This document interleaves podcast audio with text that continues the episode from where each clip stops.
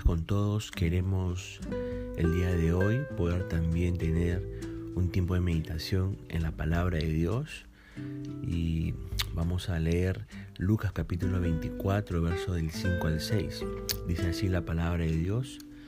¿Por qué buscáis entre los muertos al que vive? No está aquí, sino que ha resucitado. Acordaos de lo que os habló cuando aún estaba en Galilea. De todas las religiones del mundo, solamente el cristianismo reclama mantener una tumba vacía. Los seguidores de Buda, los seguidores de Mahoma, no dicen que sus líderes resucitaron. Por eso la religión cristiana es única en relación a otras religiones y otras filosofías. Y es porque está fundada en una persona que está viva, nuestro Señor Jesucristo. La resurrección de Jesús lo cambió absolutamente todo. Literalmente dividió la historia en antes de Cristo y después de Cristo.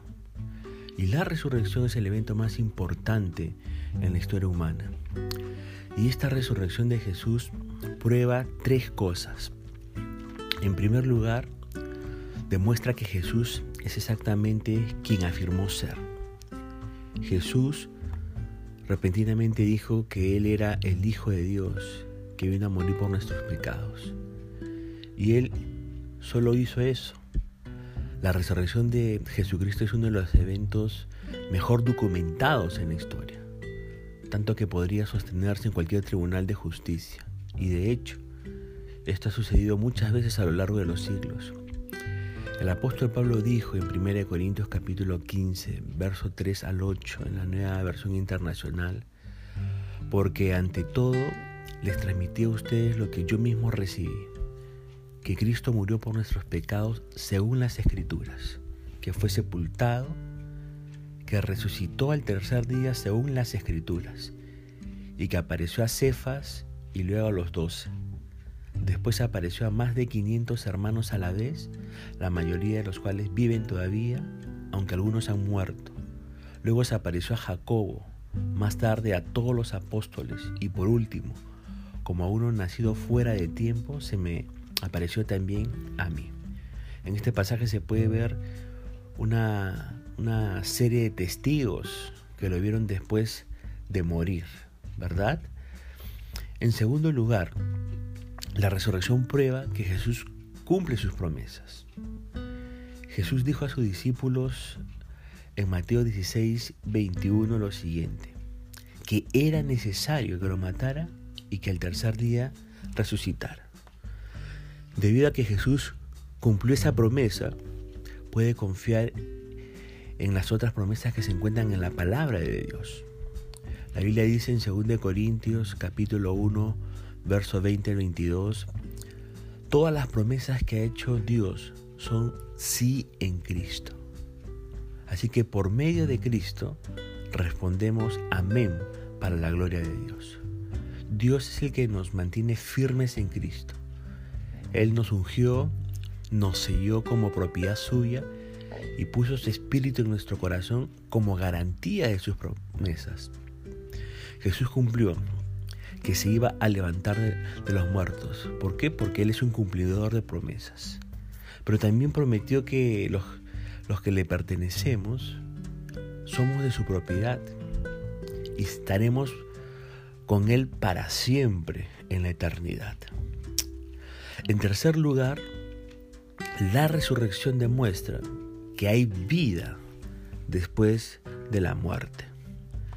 Debido a la resurrección de Jesucristo, tenemos esperanza para el futuro. Y esta esperanza no nos defraudará, como lo dice Romanos 5.5. Mire, Jesús dijo en el Evangelio de Juan capítulo 11, verso 25 26, Yo soy la resurrección y la vida. El que cree en mí vivirá aunque muera. Y todo el que vive y cree en mí no morirá jamás. ¿Dónde más va a obtener una promesa como esa? En ninguna parte, ¿verdad? ¿Quién más puede darle eso? Nadie. Si no lo obtiene de Jesús, no lo tendrá. Y esto es un beneficio increíble y está disponible para cualquier persona el día de hoy. está disponible para usted que me escucha. ¿Cuál es el requisito para este beneficio? Mire, el requisito para este beneficio solamente es creer, es tener fe, es poner su confianza en la persona del Señor Jesucristo. La Biblia dice en Romanos 1.17, esa buena noticia nos revela cómo Dios nos hace justos ante sus ojos, lo cual se logra del principio al fin por medio de la fe. Como dicen las escrituras, es por medio de la fe que lo justo tiene vida. La palabra de Dios también va a decir en el pasaje de Efesios capítulo 2, versos 8 y 9, porque por gracia ustedes han sido salvados mediante la fe. Eso no procede de ustedes, sino que es el regalo de Dios, no por obras, para que nadie se jacte. La buena nueva es que la muerte y la resurrección de Jesús nos dan acceso a Dios. En otras palabras, solo podemos llegar al cielo confiando en Dios a través de su Hijo el Señor Jesucristo. El, eh, Romanos capítulo 3, verso 22 en la nueva traducción viviente va a decir, Dios nos hace justos a sus ojos cuando ponemos nuestra fe en Jesucristo. Y eso es verdad para todo el que cree, sea quien fuere. Mire, la muerte expiatoria de Cristo y esta asombrosa resurrección son las dos verdades más importantes de toda la Biblia. Sin estas realidades, el cristianismo carecería de poder para salvar a las almas perdidas. Sin estas realidades, el cristianismo sería una religión más. Sin la muerte y la resurrección de Jesucristo, el cristianismo sería una religión que no tiene poder para transformar a nadie.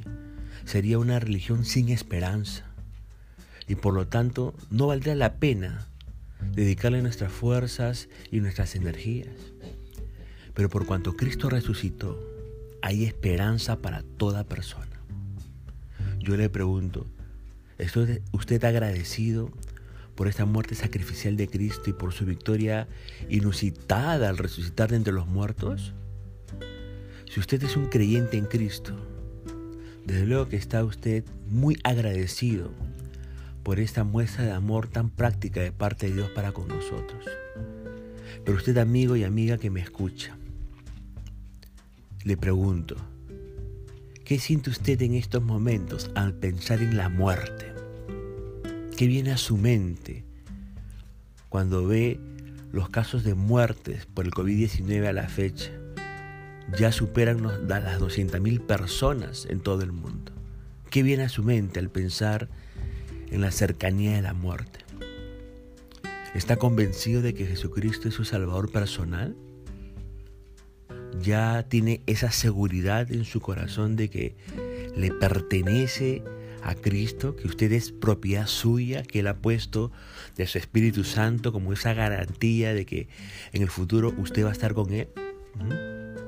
Si no es así, si no tiene esa convicción, esa seguridad, y desea creer en Él hoy, y desea arrepentirse de sus pecados, y pedirle perdón, y aceptarle como su Salvador, si usted desea eso, y está listo para entregar su vida a Jesucristo, entonces, a través de una oración de fe, arregle sus cuentas con Dios y permita que Cristo pueda ser su Salvador. Si ese es su deseo, diga esta oración, repite esta oración allí con convicción, con sinceridad. Dígale así a Dios, querido Jesús, tú nos has prometido que si creo en ti, todo lo que he hecho mal será perdonado conocer el propósito de mi vida y me aceptarás algún día en tu hogar eterno, el cielo. Confieso en este día mis pecados y creo que eres Dios, mi Salvador. Te recibo en mi vida como mi Señor. Hoy estoy entregando cada parte de mi vida para que sea dirigida por ti. Tienes el derecho de dar la última palabra en mi vida. Jesús, quiero descansar en tu amor. Gracias porque no tengo que ganarlo, ni merecerlo, ni trabajar para obtenerlo. Quiero usar el resto de mi vida para servirte en lugar de servirme a mí mismo. Humildemente entrego mi vida a ti y te pido que me salves y me aceptes en tu familia. En el nombre de Jesús hago esta oración. Amén. Si usted ha sido sincero con Dios al hacer esta oración y querer recibir a Cristo como su Señor y Salvador, le animo a seguir conociendo de este Salvador que acaba de conocer el día de hoy. Siga leyendo la Biblia para que conozca de Jesús. Hable con Él a través de la oración.